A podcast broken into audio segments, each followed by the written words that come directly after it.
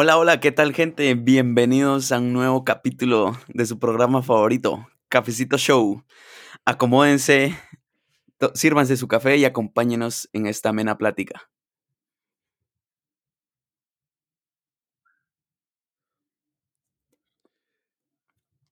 Yo pensé que programa favorito ibas a decir el chavo o algo así. No porque no Su está al pro- aire, el programa número uno de, de como- ¿cómo era La el dicho el chavo? Humorística. Cabal, El chavo. el chavo. Pero ya no está al aire, mucha que grueso. Ustedes se imaginaron una vida sin el chavo del 8. No, yo imaginé que mis nietos iban a ver eso conmigo en, en T13, en, En el 13 Canal o 13. Pero no, No, no, tuvieron que. Tuvo que- pasar este 2020. el dinero Cabal. puede con todos hasta acabar con el chavo del 8. Se pierden los valores. Perdí la fe en la humanidad de ese día. Cabal, yo también. Eh, No, pero hoy estamos para hablar de otro tema. Tal vez igual de importante, diría yo. No, pero como acaban de ser las elecciones en Estados Unidos, hay mucha gente, hay muchos gringos latinos. Entonces vamos a hablar un poquito de la influencia de Estados Unidos, pero tal vez no tanto en el ámbito político, sino en la vida diaria. Yo estaba viendo las estadísticas y dice que Trump tuvo como bastantes votos y creo que ganó en Quiché, fíjate. Mie- Mientras que Biden se fue más por el lado de Chiquimula. Entonces, Y aquí en la ciudad estuvo parejo. o sí, sea, Trump arrasó el oriente. ¿te imaginas que valieran los votos para algo? De aquí para allá. Raro. votan acá en Guatemala, mucho menos van a votar en Estados Unidos. Bueno, eso es verdad. imagínate que se haga realidad lo que dicen las teorías eh, conspiranoicas, seguir de la agenda globalista y que se haga un solo gobierno mundial y que intente ser una democracia. Imagínate esas elecciones. Durarían un año en contar los votos. dos. No, pero si tenés un modelo como la Unión Europea, por ejemplo, puede funcionar, ¿no? Ajá. Todo puede funcionar. Dice Es que en Estados Unidos, que Ajá. en Estados Unidos estaban tardando tanto para contar los votos que ya iba a llegar ayuda del TSE, vos, porque no somos reconocidos por nuestra deficiencia. Hoy por ti, mañana por mí. Nos han ayudado Dios tanto en nuestras elecciones que al ver la difícil situación por la que pasan es momento de, de- devolverles el favor.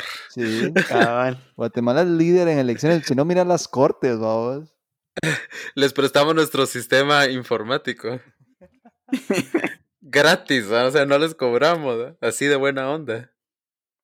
Cabal, cabal. O sea que eso es algo en lo que ellos nos deberían de copiar a nosotros. ¿va? Sí. No, fíjate que ya hablando en serio, sí, o sea, yo creo que nuestro sistema es mucho más democrático que el que tiene Estados Unidos. El que tenga más votos gana. Simple, democrático, todo el mundo lo entiende y no se ponen con esas sus cosas del colegio electoral y todo eso. Sí. Sí, eso es verdad, porque al final creo que en Estados Unidos tampoco es. O sea, sí vale, pues, pero no tanto que el que tenga más votos. ¿Cómo va a ser que el que tenga cuatro millones más de votos que el segundo lugar todavía ande viendo si gana o no gana? ¿Cómo? Cabal, ya, ya debería darse por perdido. Sí, aquí sería Eso es extraño porque, imagínate, es como decir, eh, Yamatei está ganando en Quiché. Ah, pero Sandra Torres está ganando en, en Zacapa. Y hacer esa comparación así como... era Fíjate que, fíjate que un tuitero hizo esa comparación de, de cómo funcionaría el sistema electoral en Guatemala en Estados Unidos. Y, o sea, y, y lo hacía y todo, y Sandra Torres hubiera ganado si tuviéramos un colegio electoral como el de Estados Unidos. Imagínate. Bueno, pues Imagínate tampoco es que nos hayamos sacado la lotería del otro lado, pues. No, pero vamos a que yo sí creo que, o sea, la, la voluntad de la mayoría tiene que quedar. El que saque más votos, aunque no me caiga muy bien, pero sacó más votos, ¿y qué le vamos a hacer? Es democracia al final, vamos. Es democracia, sí. Que te guste o no, son otros 100 pesos, pero eso es democracia. A la próxima vez pelea más por tu candidato, ¿eh? Cabal. Estoy triste, fíjate. Porque estás triste. Porque yo creí que Kanye West tenía oportunidad. No, La hombre, excepción. la decepción, la traición, hermano. ¿Te Pensé imaginas que, que- si hubiera tenido como pensé- que oportunidad? Pensé que iba a ser un Jimmy Morales. Vaya, dijo que va para 2024, así que no, no, no, No, pero-. Pero ya con toda esta su campaña perdió toda su credibilidad, digo yo. Fíjate, no nos eh, despegándonos un poquito del tema. Hay un tweet que vi, eh, me causó mucha risa, fíjate, porque esta tipa Jennifer Aniston, creo que se llama la actriz de Friends, si no estoy mal, Sí, sí, sí. Ajá. tuiteó, eh, eh, amigos, no sé de qué otra manera decirlo, eh, no voten por Kanye West, no es gracioso, pues o algo así, sean, Sean conscientes, algo así, pues. Y el Kanye West le respondió al- a, ese tweet y le puso, Friends tampoco era divertido. Ahí Mala tirándose en Twitter, babos, engasada. y la Un presidente Aniston- más sí, Creo que Trump. y, y la Jennifer. Aniston borró el tweet. No, hombre, se lo hubiera dejado. Igual ya lo leyó. Ay, no, Pero hay cosas en las que los gringos nos le copian a Latinoamérica también. Por ejemplo, ahorita el nuevo Romeo Santos gringo, no sé si ya lo vieron. Ah, ¿No? puede No, que no te no. haga falta nada. The Weeknd, que en Estados Unidos es Ah. Michael Jackson y en Latinoamérica es Romeo Santos, madre. Eh, Sí, es cierto, es cierto. Igualito, igualito canta. Ahora, yo creo que aquí en nuestros países, yo creo que todos han sido las grandes influencias culturales, políticas, en todo. México y Estados Unidos, y tal vez en un tercer lugar, un poco la, la influencia japonesa y coreana ahí con los animes y la cultura y todo eso, que es como más reciente, pero si lo miramos así desde hace años es México y Estados Unidos. Mirás alrededor y tenés influencia de eso así gruesa. Sí, pero más creo yo que de Estados Unidos. Ah, pero no creas, mira con qué iniciamos con el chavo. Bueno, eso sí va. A nuestras canciones, un montón de artistas mexicanos, nuestras palabras, incluso hasta esa mezcla del Día de los Muertos y todo eso, o sea, mucha influencia mexicana, las novelas, eh, Sí, eso es totalmente- Santo, esa es pura influencia mexicana. Sí, eso es puro mexicanismo a morir. Ahora, para decir de que Estados Unidos también es gran parte de influencia, obviamente, va. Sí, pero, pero sí yo- creo que también hay que hacer notar que, que México también. Yo creo que con el boom de las redes sociales es donde se ha surgido más la influencia de Estados Unidos hacia nosotros que de México. Es que fue naturalmente por el proceso de la globalización. Sí, Y ahí es donde, el- por eso comentaba yo que tal vez ahí viene mucha influencia asiática, que creo que con las redes sociales ha, ha tenido un impacto más grande recientemente, ¿no? sí, ahora sí, con BTS y todo eso. O sea, imagínate en Miraflores y en los centros comerciales hay tiendas chinas, digamos, Mumus o Shimiboge, ¿va? que son totalmente chinas. Sí. Sí. Sí, que no lo mirabas, a- o sea, a a una escala tan grande antes. Ajá, exactamente. Fíjate, yo creo que, bueno, en Guatemala somos bastante nacionalistas, hablando generalmente. Yo sí creo que hay un nacionalismo, eh, bueno, eh, la vez pasada hablamos de esas diferencias, creo que es más patriotismo en vez de nacionalismo. Somos patriotas. Ajá, creo que somos bastante patriotas y tratamos de, de lo nuestro, hacerlo así como lo nuestro, que esto es de nosotros, esto es de Guatemala.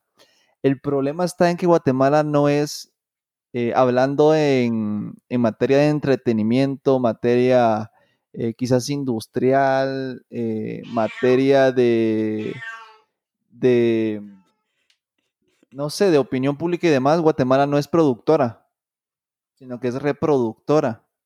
Porque nuestra economía y demás se basa en la agricultura y los trabajos manuales. Pero, por ejemplo, eh, no, no podemos comparar, ninguna persona puede comparar la capacidad eh, de entretenimiento que tiene Estados Unidos y México a la que tiene Guatemala, porque nos quedamos súper cortos. Yo creo que es po- más que todo por eso en que nosotros tenemos eh, tanta influencia de esos países, porque no tenemos material propio. Sí, que va a quitar. Guatemala. Centroamérica, Centroamérica. en general. Sí, sí. Sí, la unís a toda Centroamérica. ¿Y qué influencia cultural tiene? Nada. No sé si ustedes vieron incluso cuando intentaron hacer la Academia Centroamérica. O sea, ha sido un gran No. impacto que haya tenido. Imagínense. Estuvo Ni tan la malo, escuchamos, estuvo tan malo que ni me enteré. Fue tan popular que ni En nos cambio- enteramos. Va, miras otros paísitos como Puerto Rico, por ejemplo, bueno, que están ligados a Estados Unidos, pero incluso Cuba, Colombia, Argentina, eh, hasta Chile, hasta Uruguay, pues que tal vez no tienen una influencia tan grande como si la tiene México o como si la tiene Estados Unidos, pero sí tienen una influencia mayor que en nuestro paísito, ¿no? Sí, y creo que en la influencia es donde va más enfocado eso, porque quizá también Guatemala no es como que creador de las cosas, va, pero México en algunos casos tampoco lo es. Por ejemplo, en programas como The Voice, va, que nacen en Estados Unidos y luego México como que los copia y tienen éxito igual porque su nivel de influencia es mucho mayor. Pero de ahí mira inventos como eh, la Academia o como Pequeños Gigantes, por ejemplo, o La Rosa de Guadalupe, inventos La Rosa- puramente mexicanos que eh, vas a toda Latinoamérica y conoces esos productos. Sí, eso es verdad. Que, que nacen como por ejemplo pasó con el Chavo del Ocho también. Algo va, puramente ahora- mexicano. Ahora, ¿significa eso que no hay talento en Guatemala? ¿Por qué nosotros tenemos tan poca influencia cultural por ser tan pequeños o, o mucha pobreza, tal vez? Bien hay, pero no, no están apoyados. Y no hay recurso. Porque Sí, eh, vamos a poner un ejemplo con la música, suponete.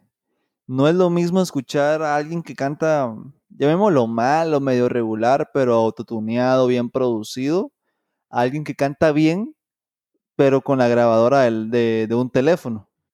No, O sea, no, no, No, puedes no. comparar eso porque va a sonar mejor el que canta mal, pero está bien producido, que al que canta bien, pero está mal grabado. es cabal, o sea, vas a poder comercializar más el, el otro, el que está bien producido, que el, que el mal grabado. Eso sí. Aunque sí tenemos algunos hits, ¿no? Los Malacates, El Chicharrón con Pelos, Rebecca Lane. que Ricardo tenido- Arjona, vamos, que es mundial. Pero fíjate que el problema de Arjona es que no es como que eh, se hizo aquí, por ejemplo, sino que Eso para lograr sí. ser famoso tuvo que irse a México. Entonces, sin la influencia mexicana, no tendrías al Ricardo Arjona que tenés ahora. Eso es verdad. Pero, por ejemplo, los grupos de aquí, Viento en Contra, Malacates, serán conocidos fuera de Centroamérica. ¿o? No tanto. no? No tanto, ¿no? O sea, sí tienen fans en, en Latinoamérica. Hay alguien que los escucha en Chile, alguien que los escucha en Ah, Uruguay. Debe de haber, vamos, Pero pero, no es- hacer un concierto vos- allá, digo yo. Ajá, vos vas a Colombia y pedís una canción de Maná, te la ponen. Pedís una canción de Malacates Treble Shop, lo más probable es que no lo conozcan. Pero ¿sabes dónde sí tienen algo de influencia todos estos grupos? Incluso Rebecca Lane y todo. En Europa. Sí. Fíjate, sí, sí, tienen más influencia en Europa que muchas veces en Guatemala. Hay varios grupos que se lo pasan en Europa haciendo así toques relativamente pequeños, pero que les dan más dinero que, que haciendo toques acá en Guatemala. Sí, Rebeca Lane creo que es, es de esas. Sí, vaya, hace muchos tours así en, en Europa eh, y en otras partes de, de América y, y le sale, o sea, sí. Pero entonces debería haber más apoyo, creo yo, al, al arte aquí en Guate. Para que nazcan esos programas como que influencia, que van a influenciar a otros. Y fíjate que no es únicamente en entretenimiento. Yo me recuerdo que eh, aquí en Guatemala salió un, una marca de celular que se llama Sí, sí, sí. Lucas. No sé si lo recuerdan. Sí, yo me recuerdo. que al final no, bueno, no sé si me estoy equivocando, pero no pegó y ya no he visto la marca, incluso los busqué y todos y ya no hay información de la marca. Sí, y, te- y eran como bien innovadores porque me recuerdo que tenían un teléfono con proyector y todo. Sí, así bien engasado. Lo, fíjate que el primer proyecto telefónico aquí de Guatemala y no funcionó, entonces, ¿por qué, vamos? ¿A qué se deberá? Sí, saber. Entonces ahí, ahí tal vez viene esa, esa tesis de, de la influencia de, de, de otros países, de que algo que venga de Estados Unidos automáticamente lo vemos como algo mejor, como algo que nos va a dar un mejor estatus y, y consumido más ampliamente, ¿no? Sí, como que ya por ser de Estados Unidos es de mejor calidad, ¿va? Sí. Sí, Sí, como es más deseable, ¿va? Ajá, cuando en realidad no, no siempre es así. Sí, o, o mira Halloween, por ejemplo. Es una celebración totalmente ajena a nosotros, pero que poco a poco ha sido aceptada y haces la fiesta y ahora ya te querés eh, tener tu disfraz y, toda la casaca. Sí, pero eso ha sido conforme pasan los años, va. Yo cada año miro que es más y más grande porque quizá hace unos, ¿qué? Cinco años no miraba gente disfrazada, pero no como ahora que ya en las redes sociales la mara se quiere disfrazar y todo. Sí, y fíjate que las tradiciones propias de, de aquí ya, o sea, con cada año pierden fuerza. Sí. Y los que vienen de afuera agarran fuerza. Entonces, es algo Ah, bien pero no interesante. tanto. Mm, es que aquí, ¿qué, qué consideras como tradición de aquí? Mira, pues de aquí, Semana Santa. Eso no es de aquí, eso es. Eso no es de acá, eso es de mundial. España. No. Ah, entonces.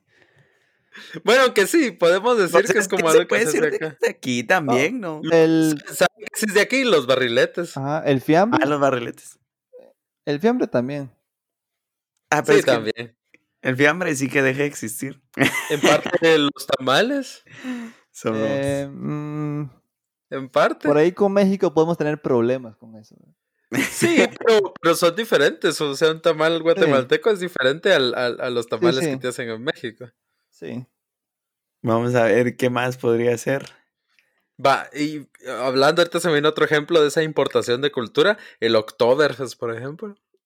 Sí, De Alemania, imagínate, de Alemania. De o sea, Alemania. de Alemania. vos. ¿Qué está pasando ahí, vamos? Sí, vaya, a mí me llama la atención, creo que lo, no sé si lo hablamos en otro podcast de eso, de que uno va a Alemania, por ejemplo, y la lista de las canciones y los discos más vendidos del año, puros artistas alemanes. Y hasta ni los artistas estadounidenses, puros artistas alemanes. Uno va a Francia, los más vendidos, puros artistas franceses. Italia, los más vendidos, puros artistas italianos. Guatemala, los más vendidos, artistas colombianos, mexicanos, estadounidenses, europeos. Todo menos guatemalteco. Más vendido puertorriqueño.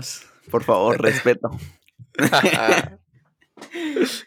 No, Tal vez. pero, Bueno, cuando manipulan los charts, obviamente, va. pero- no, pero también es eso mismo que decimos que no hay apoyo, porque ¿quiénes conoces vos de aquí? Las mismas bandas de hace 20 años, va. Sí, que ahí siguen todavía echando punta. Ajá. Y no quiero decir que esté mal, sino que, digamos, ya no hay como que bandas nuevas o personas tan nuevas que sean tan reconocidas aquí en Guatemala. Entonces es como que, bueno, que escucho, va. Y tal vez también como el, el poco, no sé, eh, avance, no avance, sino que el- a los jóvenes, o sea, a nosotros, lo poco que nos gusta lo que es de acá, por ejemplo, la marimba. Podemos discutir que si se originó aquí, si no se originó aquí, pero que era que no es algo que, que se ha adaptado acá en Guatemala. Pero, ¿quién escucha marimba? Yo sí escucho. Pero no es, pero eh, hablando en general. Sí, o sea, no, vos no. no sos una, una Escuchaste O sea, Kitty Marimba version, tal vez. Si lo miramos en general, no es así como que, ay, vamos a ir a la party, que hay marimba. Cabal. Sí, tampoco hay como que tantos artistas guatemaltecos que vos digas, vamos a la par y vamos a poner eso. Cabal. Fíjate que hablando de eso, que no hay artistas nuevos, sí es cierto, porque a los viejos siempre les dan batalla. Y no importa en qué momento de la historia estén escuchando este podcast, yo les aseguro que ahorita en Rock All Boo hay un tributo a Ricardo Andrade, eso es seguro. Que en la declaración de huelga de Lausaco era un tributo a Ricardo Andrade, vos. Cabal, El tipo cabal. no lo dejaron descansar en paz ya. No.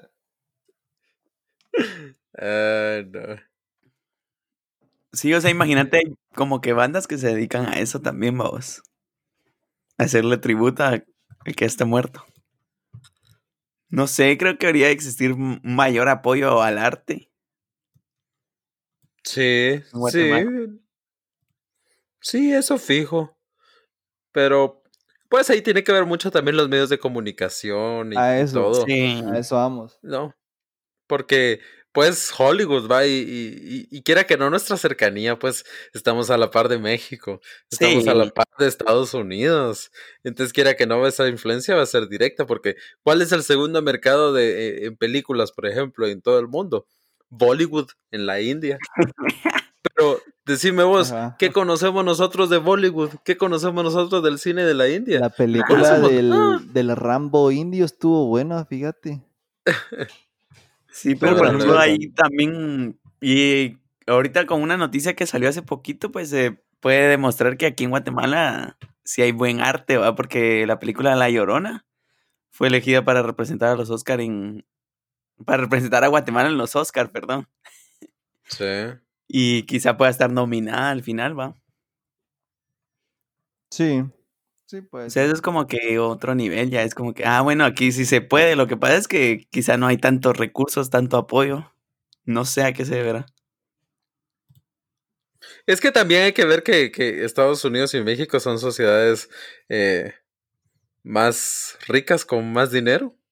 Y eso también te permite eh, que haya generalmente una, una industria más avanzada tanto en la comunicación. Por ejemplo, mira, Televisa es un monstruo. Acá en Centroamérica no tenemos algo similar a Televisa, por ejemplo, con, con ese poder para poder meterle a crear telenovelas y a crear música y, y todo, ¿va? Porque Cabal. básicamente todo lo que viene de México no es que, ay, todo es independiente, que nació de. De la gente, ¿va? O sea, no, o sea, son empresas las que te hacen todo eso. Sí, Televisa es uno de los que más programas crea y todo el tiempo. Ajá. Entonces, es, es, es- y el mercado también. Cuando miran nosotros, que somos según el último censo? 20 millones, ¿no? Eh, 17 creo, no, Va, por ahí. Pero en México son 200 algo millones. cabal. Sí, va, es En otro el- nivel. En, en Estados Unidos son 350 millones. O sea, haces algo en Estados Unidos y pues tenés una audiencia gigante, ¿va? Sí, eso es verdad. O sea, tal vez no les va a gustar a, a- a los que quisieras, pero igual la audiencia que vas a tener es enorme. Exacto, o sea, con un pushitío que te haga caso ya es un montón de gente porque tiene millones. Y eso es Cabal. hablando de la influencia eh, de entretenimiento, pero eh, hay un montón de, de influencia más del, del país gigante de allá arriba. Eh, todas las tendencias, las modas, La forma de vestir, va, los memes, todo eso va de allá arriba. Y ni hablar políticamente, ¿va? porque Va, que te digo, hasta las pandillas son de Estados Unidos. Sí, pues. solo, solo voy a decir que los negocios con bananos y Estados Unidos mm, le salen bien, le salen bien a Estados Unidos. Ay, no. No, pero sí, también la forma de hablar, creo yo que no, no es que no hablemos español, sino que hablamos spanglish, vamos. Sí. ¿Han escuchado el término baica? La baica sí. Ba- Súper de viejo. bike. O sea, yo hasta hace poco fue que hice clic de que, de que le decían baica por bike. Y fue así de, wow. Wow, trasciende, vamos. No, Trasciende, pero vamos, vamos. hasta dónde llega la, la, la influencia, ¿no? Hasta la Sí, forma en que en hablamos. todo, en todo, desde la forma en que hablamos, la forma en que vestimos, la música que escuchamos. Creo que todos estamos influenciados por Estados Unidos porque pues también eso es lo que buscan allá, ¿va? porque al final del día quieren vender El dinero es el motor del mundo. dinero, mueve el mundo. Nada gravedad, nada el dinero. Pero bueno, en sus conclusiones, ¿qué me podrían decir? Yo considero que es clara la influencia que tienen nuestros amigos del norte en nosotros. Y creo que tal vez lo que pasa es que nosotros tenemos como problemas mucho más apremiantes en cuanto a pobreza, desigualdad de ingresos, eh, baja educación, vulnerabilidad a desastres naturales, como lo vemos recientemente. Entonces es muy difícil que digamos, ay, sí, vamos a meterle dinero a, a hacer canciones pop y de reggaetón cuando tenemos problemas tan grandes ahí que nunca son resueltos. Eso es verdad. Yo considero que obviamente la influencia que recibimos es súper grande. eh, tampoco tiene sentido ahorita decir, ya no escuchen más Justin Bieber, ni Post Malone, ni eh, The Weeknd, ni, Ni Romeo Santos gringo. Y empieza a escuchar marimba, eh, instrumentos autóctonos de aquí. No tiene sentido. Pero sí se puede hacer ese esfuerzo, o quizá no esfuerzo, se puede hacer ese El propósito ajá, de consumir más producto local. No, no reemplazar el producto que ya vemos, sino agregar un poco más a ese producto, pero de aquí de Guatemala. El muy como lo dice, va como una tarea desagradable. Hay que hacer el esfuerzo, la lucha, aguantar. No, yo estoy de acuerdo con muy, va, así de agregar lo nacional a lo que ya tenemos. Quizá algo nos va a gustar de aquí y nos va a cambiar nuestra perspectiva y todo, o tal vez no, va. pero sí hay que intentar apoyar más a lo local. Por probar, nadie se ha muerto. Cabal. Bueno, probar depende de qué, ¿verdad? Cabal. No, si probas, nada, vamos, pero si te ya.